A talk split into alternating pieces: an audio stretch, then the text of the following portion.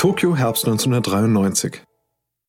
Der Industriedesigner von Sony, Teio Goto, legt die Finger um das Game Controller Modell, das er gerade fertiggestellt hat. Der schlanke Designer blickt zufrieden vor sich hin. Goto denkt sich, ja, das ist es. Das ist der perfekte Controller für die PlayStation. Goto verbrachte Monate mit der Entwicklung des PlayStation Controllers. Denn dabei handelte es sich um eine kritische Aufgabe. Der Controller ist die Schnittstelle zwischen dem Spieler und den Spielwelten, die die PlayStation auf dem Fernsehbildschirm der Benutzer erzeugen wird. Er muss bequem sein, er muss attraktiv sein und er muss etwas sein, das die Spieler nutzen können, ohne von ihren Fernsehern wegzusehen. Vor allem aber muss er für das Spielen von 3D-Spielen ausgelegt sein. Bisher wurden Game Controller immer nur für zweidimensionale Spielwelten entwickelt. Es waren flache, eckige Gebilde aus Plastik, die sich gut für 2D-Spiele eigneten. Aber die PlayStation braucht etwas anderes. Die PlayStation benötigt einen Controller, mit dem die Spieler die Spielcharaktere in drei Dimensionen bewegen können. Und jetzt, denkt Goto, habe ich endlich einen. Begeistert eilt er mit seinem neuesten Entwurf in das Büro des PlayStation Mastermind Ken Kutaragi. Wochenlang haben er und Kutaragi erbittert über mehrere Versionen des Controllers gestritten und Kutaragi lehnte jeden neuen Entwurf ab. Dieses Mal, denkt Goto, dieses Mal hat er den Nagel auf den Kopf getroffen. Kutaragi schaut verwirrt drein, als Goto ihm das Schaumstoffmodell überreicht. Das ist nicht das, was er erwartet hat. Stattdessen ähnelt die Kreation von Goto einem fetten Kunststofflenker. Kutaragi legt seine Hände darum. es sieht auf jeden Fall anders aus. Seine kleinen Finger und Ringfinger beider Hände winden sich instinktiv um die Griffe, um das Modell von unten zu stützen. Dadurch können seine Mittel- und Zeigefinger bequem die vier Tasten auf der Oberseite des Controller-Modells erreichen. Diese Schaltflächen ermöglichen es den Spielern, Charaktere in der dritten Dimension zu bewegen. Während Goto spricht, sieht Kutaragi, dass seine Daumen jetzt frei um die Knöpfe auf der Oberseite des Modells herumwandern können. Kutaragi hält das Modell eine Weile in seinen Händen und sagt dann zu Goto, ich mag es nicht. Die Benutzung scheint mir nicht einfach genug zu sein. Sie müssen von vorne anfangen.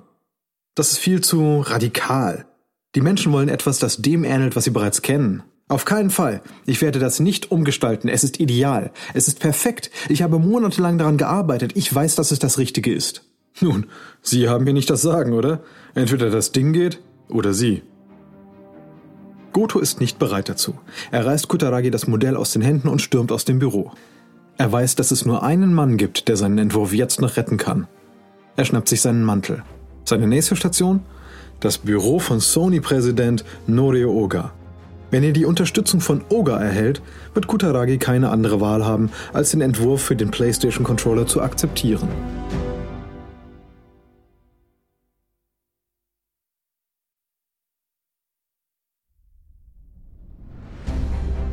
Ich bin Alexander Langer für Wandery und das ist Kampf der Unternehmen.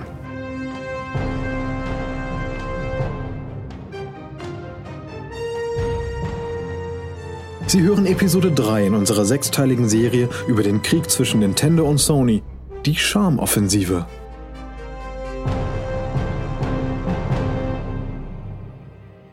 Von Anfang an war das PlayStation-Projekt in Gefahr.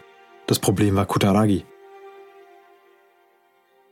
Jahrelang war er in seinem Bestreben, die PlayStation auf den Markt zu bringen, forsch und kompromisslos vorgegangen, was viele bei Sony verärgert hatte. Im Hauptsitz des Unternehmens gab es zahlreiche Menschen, die sich freuen würden, ihn und seine wertvolle Spielkonsole untergehen zu sehen. Menschen, die Kutaragi gerne Steine in den Weg legen würden. Menschen, die schon allein die Vorstellung verabscheuen, dass sich Sony in die Welt der Videospiele überhaupt einmischt. Tatsächlich war Sony ihrer Ansicht nach ein reiner Hersteller hochwertiger Unterhaltungselektronik. Videospielkonsolen waren nichts weiter als Low-Tech-Spielzeug für Kinder und Sony nicht würdig. Diejenigen bei Sony, die an die PlayStation glauben, wissen, dass sie einen Ort finden müssen, an dem die PlayStation überleben kann. Irgendwo weit weg von der fantasielosen und knöchernen Unternehmenskultur. Oga kennt genau den richtigen Ort. Das Plattenlabel Epic Sony. Gegensatz zu Sonys spießigem Hauptquartier ist das Tokyoter Büro von Epic Sony ein legerer, weltoffener Ort, an dem man sich der Schaffung von unterhaltsamen Inhalten widmet. Ein Ort, an dem die Mitarbeiter oft früh Feierabend machen, um mit den unter Vertrag stehenden Musikern zu einem Baseballspiel oder einer Party zu gehen. Oga ist sich aber auch sicher, dass der entspannte, aber weitsichtige Chef von Epic Sony, Shigeo Maruyama, ein natürlicher Verbündeter Kutaragis sein wird. Genauso wie Kutaragi ist Maruyama davon überzeugt, dass Videospiele eines Tages zu einer ernsthaften Bedrohung für das Musikgeschäft werden. Um sich also auf diese aufziehende Bedrohung vorzubereiten, gründete Maruyama im Jahr 1987 innerhalb von Epic Sony eine Abteilung für die Veröffentlichung von Videospielen. Seine Sony-Vorgesetzten von Music missbilligten dies, aber Maruyama war das egal. Er wollte nicht unvorbereitet sein, wenn die Zukunft plötzlich da ist. Epic Sony hat jedoch keinen großen Eindruck auf dem Videospielmarkt hinterlassen und stattdessen mit einer Reihe zweitklassiger Veröffentlichungen enttäuscht, die nur ein blasser Abklatsch populärer Spiele waren. Als Oga Maruyama also fragt, ob er das PlayStation-Team unter seine Fittiche nehmen will, ergreift er die Chance. Er sagt zu Oga, die PlayStation ist eine fantastische Idee. Es ist an der Zeit, dass wir eine Spielkonsole bauen. Das macht viel mehr Sinn, als Spiele für die Geräte anderer Leute zu entwickeln. Wir sind Sony. Wir sollten die Basis besitzen. Einige Tage später trifft das PlayStation-Team mit einem Prototypen im Schlepptau in dem vornehmen Büro von Epic Sony ein. Kutaragi schaut nervös zu, während die Arbeiter die schwerfällige Maschine abladen. Langsam, immer mit der Ruhe. Rütteln Sie nicht daran.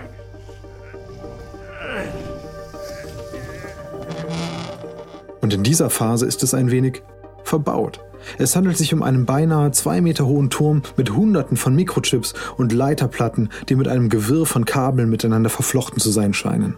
So schwerfällig dieser Stapel von Elektronik auch ist, kann er die fortschrittliche 3D-Grafiken erzeugen, die Kutaragi immer versprochen hat.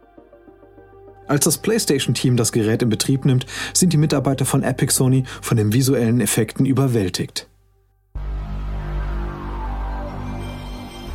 Maruyama hat etwas Gutes erwartet, aber das ist besser, als er sich jemals hätte vorstellen können. Er kann nicht anders, als sich überschwänglich über die Maschine zu äußern. Boah, Kutaragi, das ist erstaunlich. Sie haben einen Nintendo-Killer gebaut. Die Grafiken lassen die Spiele wie echt aussehen. Für Maruyama ist klar, dass der Sprung von zwei zu dreidimensionalen Videospielen so groß sein wird, wie der Moment, als die Filme Ton bekamen.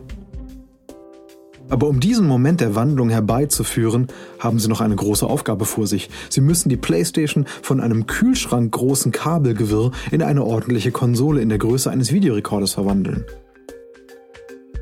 Und um sie klein und günstig genug für den Heimgebrauch zu machen, braucht Sony die Hilfe von Mikrochip-Designern. Also macht sich Kutaragi auf die Suche nach einer Chip-Design-Firma, die er zu seinem Partner machen kann. Er fragt ein Unternehmen nach dem anderen, ob sie die Innereien des riesigen PlayStation-Prototypen auf einen einzigen Mikrochip pressen können, der nur geringfügig größer ist als ein Butterkeks. Immer wieder bekommt er eine Absage. Man sagt ihm, dass das nicht machbar sei. Nur ein Unternehmen im Silicon Valley ist bereit, sich der Herausforderung zu stellen. Zurück in Tokio streitet das PlayStation-Team unterdessen über das Design des Controllers der Konsole. Sie erinnern sich vielleicht, wie sich zu Beginn dieser Episode Teiyo Goto und Kutaragi um das Design des Controllers stritten. Das Design von Goto ist radikal. Ein lenkerförmiges Gerät, das mit der Tradition bricht. Aber Kutaragi besteht darauf, dass der Controller den Spielern vertraut sein und die flachen Produktdesigns der Vergangenheit aufnehmen muss. Nachdem Kutaragi den Entwurf von Goto abgeschmettert hat, schnappt sich Goto den neuesten Prototypen und bringt ihn ganz nach oben, direkt ins Büro von Sony-Chef Norio Oga. Nach einiger Zeit bekommt Goto endlich einen Termin für ein kurzes Treffen mit Oga in dessen Büro. Als Goto eintritt, sitzt Oga bereits hinter seinem riesigen Mahagoni-Schreibtisch, flankiert von kleinen japanischen Bambusbäumen. Ah, Goto-san, ich glaube, Sie haben mir etwas zu zeigen? Ja, das habe ich.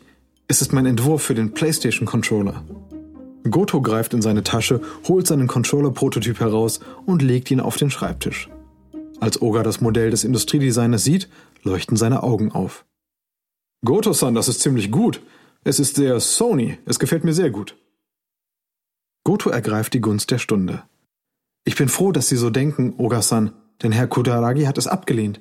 Er will etwas, das den Controllern ähnelt, die es bislang gab. Oh, tut er das? Überlassen Sie das mir. Ein paar Stunden später erhält Kutaragi einen Anruf von Oga. Kutaragi-san, ich habe gerade den Entwurf von Herrn Goto für den PlayStation-Controller gesehen. Ich möchte, dass Sie wissen, dass ich ihn sehr gut finde. Aber ich habe gehört, dass Sie ihn nicht verwenden wollen? Ja, das ist richtig. Er ist zu radikal anders als die Game Controller, an die die Menschen gewöhnt sind. Das wird sie verwirren. Was für ein Unsinn. Dieses Design ist sehr einfach zu benutzen. Bitte hören Sie auf zu streiten und nehmen Sie dieses Design. Das ist ein Befehl. Überstimmt akzeptiert Kutaragi den Entwurf von Goto, der schon bald zur Ikone werden soll. Kutaragi wird seine Meinung erst ändern, nachdem er Zeuge der weit verbreiteten Anerkennung für Gotos radikales Design wird, das sich nach der Einführung der PlayStation breit macht. Aber so weit sind wir noch nicht. Kutaragis Kämpfe um den PlayStation-Controller sind noch nicht vorbei. Kurz nachdem ihm der Controller von Goto aufgezwungen wurde, stellt Kutaragi ihn dem US-Team von Sony Computer Entertainment vor. Die Amerikaner? Sie mögen ihn nicht. Der CEO von Sony USA, Bernie Stolar, erklärt Kutaragi das Problem. Kutaragi, das ist zu klein. Sie müssen diesen Controller größer machen. Größer? Kutaragi kämpft darum, seine Wut unter Kontrolle zu halten, aber er explodiert. Das können wir auf keinen Fall tun. Sehen Sie, dieser Controller mag für Japaner in Ordnung sein, aber wir Amerikaner haben größere Hände und deshalb brauchen wir einen größeren Controller für Nordamerika, verstehen Sie das? Kutaragi starrt Stoller einen Moment lang an. Und dann fordert der den amerikanischen Manager in überraschender Weise heraus. Ich werde Folgendes tun. Ich werde mit Ihnen ein Armdrücken darum machen. Wer gewinnt, bekommt seinen Willen. Was? Ja. Wir machen ein Armdrücken. Wenn Sie diese Herausforderung jetzt nicht annehmen, dann ist diese Debatte beendet. Sie sind verrückt, aber in Ordnung, also los. Die beiden Führungskräfte beäugen sich gegenseitig, als sie ihre Anzugjacken ausziehen, ihre Hemdsärmel hochkrempeln und einen Tisch abräumen. Ja, das passiert wirklich. Andere Mitglieder des US-PlayStation-Teams versammeln sich rund um den Tisch. Die beiden setzen sich hin, lehnen sich über den Tisch und verkeilen dann die Hände fest ineinander. Es dauert nicht lang, bis Kutaragi merkt, dass er die Stärke von Stola unterschätzt hat. Kutaragis Arm beginnt nachzugeben und dann Stola springt siegreich von seinem Stuhl auf. Haha, machen Sie den Controller 10% größer. Doch trotz all der Kämpfe, die er um den PlayStation-Controller geführt hat, weiß Kutaragi, dass dies das geringste seiner Probleme ist. Das PlayStation-Projekt hat eine eklatante Schwäche. Eine Schwäche, die alles bedroht. Spiele. Oder genauer gesagt, einen Mangel daran. Sony hat keine eigenen Teams für die Entwicklung von Spielen, die es mit dem Output von Nintendos Weltklasse-Studios aufnehmen können. Wenn Sony bei Videospielen Erfolg haben soll, braucht es die Unterstützung etablierter Spieleverleger. Denn ohne ihre Unterstützung wird die PlayStation bei ihrer Vorstellung bereits tot sein.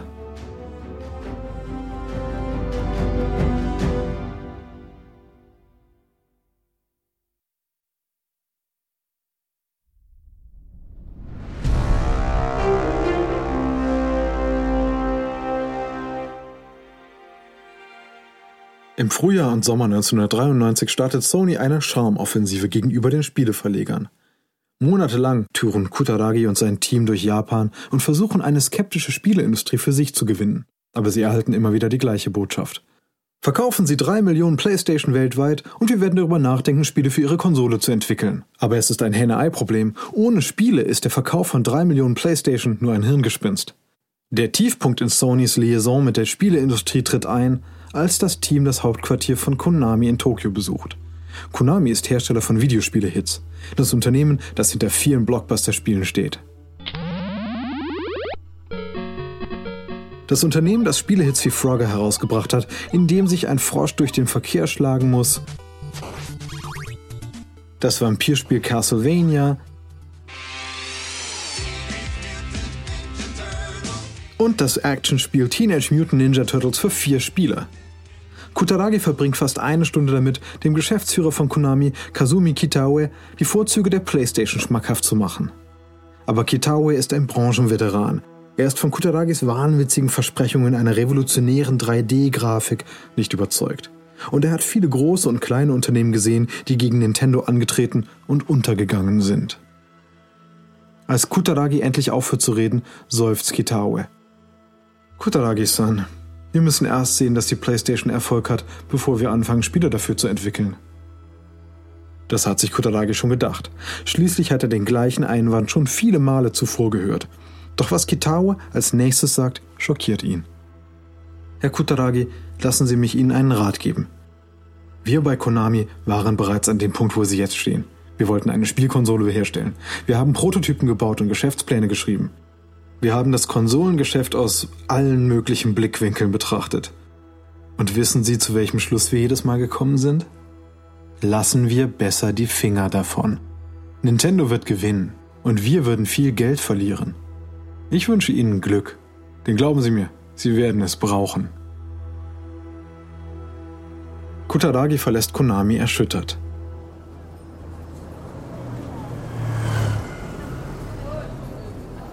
Als er zurück auf die belebten Straßen Tokios tritt, kann er nicht umhin, sich zu fragen, ob Kitaue recht hat. Was ist, wenn die PlayStation einfach nur ein schrecklicher Fehler ist? Sonys enttäuschende Tournee endet mit nur einem Unterstützer, Namco, das Unternehmen, dem die Welt Pac-Man zu verdanken hat. Vor langer Zeit waren Namco und Nintendo Verbündete. 1984 war Namco eines der ersten Unternehmen, das das Sony Entertainment System unterstützte. Im Gegenzug erhielt Namco einen günstigen Deal, durch den es mehr von den Gewinnen aus seinen Spielen behalten durfte. Doch als dieser Vertrag 1989 ausläuft, weigert sich Nintendo-Chef Hiroshi Yamauchi ihn zu verlängern. Stattdessen sagt der Namco, dass es nun unter den gleichen Bedingungen wie jeder andere Herausgeber von Spielen für das Nintendo Entertainment System arbeiten wird. Als Sony also Namco bittet, die PlayStation zu unterstützen, zeigt das Unternehmen schnell Interesse. Namco sieht die PlayStation als eine Möglichkeit, Nintendos Fängen zu entkommen, ohne Sega zu helfen. Nicht, dass Namcos Überlaufen Yamauchi stören würde. Nintendos nächste Spielkonsole befindet sich bereits in der Entwicklung und er sieht wenig Grund, sich über die PlayStation Sorgen zu machen. Er weiß, dass Sony allein keine guten Spiele herstellen kann. Und die Spieleverleger werden angesichts Sonys Unerfahrenheit bei Videospielen nicht bereit sein einzusteigen. Auf einer Pressekonferenz fragt ein Reporter Yamauchi, ob Nintendo sich Sorgen wegen der PlayStation macht. Er unternimmt wenig Anstrengungen, seine Verachtung zu verbergen. Sony ist ein Neuling in diesem Geschäft. Sony versteht nichts von Spielen. Es kann nur Technologie. Wir haben gesehen, welche Art von Spielen Sony selbst produziert hat. Langweilige, unwichtige Spiele, die auf Actionfilmen basieren. Nintendo macht sich überhaupt keine Sorgen um die PlayStation. Nächste Frage bitte. Tief im Inneren weiß Sony, dass Yamauchi recht hat. Namco ist nicht genug. Das Unternehmen muss die Spieleindustrie überzeugen, und zwar schnell. Wenn es die Spieleverleger nicht bald ins Boot holt, wird es fast keine Spiele geben, die rechtzeitig zum Start der PlayStation fertig werden. Und die Zeit wird knapp. Sony muss etwas unternehmen, etwas Großes. Tokio, Oktober 1993. Ken Kutaragi blickt auf das Publikum, das im Versammlungssaal tief im Sony-Hauptquartier wartet. 300 Spielehersteller von Japans führenden Videospielunternehmen sind alle nur aus einem Grund hier: für eine Live-Demonstration dessen, was die PlayStation leisten kann. Für Sonys Konsole ist das ein entscheidender Moment. Wenn die Menschen diesen Raum heute unbeeindruckt verlassen, wird die PlayStation mit ziemlicher Sicherheit dem Untergang geweiht sein, versenkt durch einen Mangel an anständigen Spielen, bevor sie überhaupt in den Verkauf geht. Dieser Moment ist so kritisch, dass der Chef von Sony jetzt auf der Bühne steht und versucht, die Aufmerksamkeit der Menge zu gewinnen. Hallo allerseits, Danke Ihnen, dass Sie heute zu uns gekommen sind. Ich bin Norio Oga, Präsident von Sony und ich bin hier, um Ihnen zu sagen, dass Sony sich voll und ganz den Videospielen und dem Erfolg der PlayStation verschrieben hat. Aber wir brauchen Ihre Hilfe. Wir brauchen die Unterstützung von Spieleherstellern wie Ihnen, um erfolgreich zu sein. Die Menge hört emotionslos zu. Es wird mehr als einen über 60-jährigen Unternehmensführer benötigen, um diese Menge für sich zu gewinnen. Was das Publikum wirklich sehen möchte, sind die sechs Prototypen der PlayStation, die noch unter weißen Laken versteckt sind. Als Oga unter höflichem, aber nicht besonders enthusiastischem Applaus die Bühne verlässt, eilt Kutaragi zu den PlayStation-Prototypen und zieht die weißen Laken ab. Kutaragi wendet sich dann dem Publikum zu. Bitte, kommen Sie nach vorne und sehen Sie sich an, was die Sony PlayStation leisten kann. Die Spieleentwickler verlassen ihre Plätze und stellen sich um die Playstation und die Fernsehgeräte herum auf, an die sie angeschlossen sind. Dann schaltet das Team von Sony die Konsolen ein. Die Bildschirme bleiben schwarz, während ein ominöser Soundtrack abgespielt wird. Und dann, aus der Dunkelheit der Bildschirme, taucht ein großer dreidimensionaler Tyrannosaurus Rex auf. Er stampft direkt auf die Betrachter zu und bringt seine schuppige Haut und seine starrenden gelben Augen deutlich zum Vorschein. Es herrscht ein Moment des Schocks, gefolgt von Ehrfurcht. Und dann treten die Entwickler, die die PlayStation-Controller halten, in Aktion. Sie beginnen die Richtungstasten zu drücken und daraufhin dreht sich der Dinosaurier erst nach links, dann nach rechts, dann rückwärts, dann vorwärts. Ein weiterer Knopfdruck veranlasst das Tier, seinen Kiefer weit zu öffnen, sodass ein mit rasiermesserscharfen Zähnen gefülltes Maul zum Vorschein kommt. Andere Knöpfe passen den Blickwinkel an, sodass das Publikum Sonys virtuelles Reptil aus jedem möglichen Winkel betrachten kann. Die Entwickler können kaum glauben, was sie da sehen. Die 3D-Grafikfähigkeiten der PlayStation erfüllen all das, was Kutaragi versprochen hat. Die Sache ist, dass niemand im Raum dachte, dass er seine Versprechen auch würde einhalten können. Noch nie zuvor hat eine Heimspielkonsole eine so gute 3D-Visualisierung geboten. Die PlayStation könnte sich sogar neben den fortschrittlichsten Spielautomaten behaupten.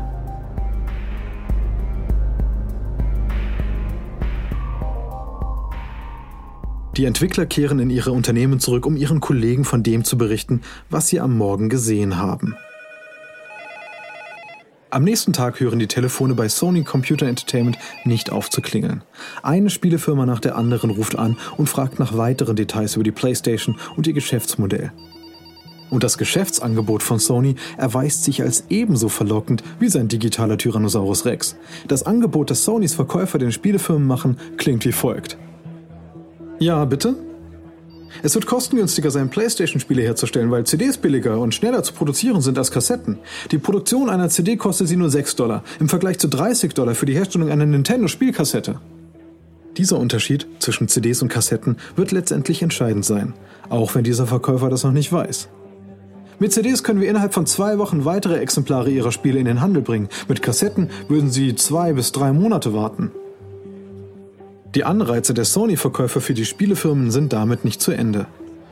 Ja, und wir verlangen außerdem niedrigere Gebühren pro verkauftem Spiel als Nintendo. Und wir bauen eine Bibliothek mit einem Standardcode auf, die ihren Teams für die Spieleentwicklung Monate an Arbeit ersparen wird.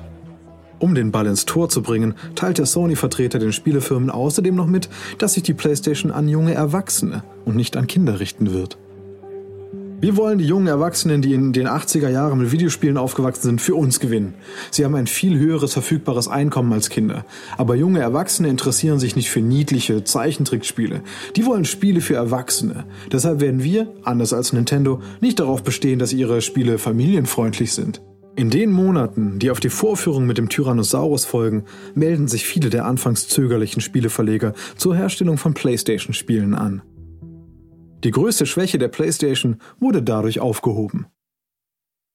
Mit den Spielen, die die PlayStation so verzweifelt brauchte, ist Sony bereit, den Kampf aufzunehmen. Sony kündigt an, dass sein Angriff auf das Videospielgeschäft im Dezember 1994 beginnen wird, wenn die PlayStation in den japanischen Geschäften eintrifft. Nicht, dass sich Hiroshi Yamauchi von Nintendo dadurch bedroht fühlen würde. Auf die Frage eines Zeitungsreporters, ob Nintendo sich nun aufgrund der PlayStation Sorgen mache, lacht Yamauchi. Nein, ich mache mir überhaupt keine Sorgen. Sony wird scheitern. Es ist leicht, viele schlechte Spiele zu haben. Atari hatte viele schlechte Spiele auf seiner Konsole und Sie wissen ja, was mit dem Unternehmen passiert ist.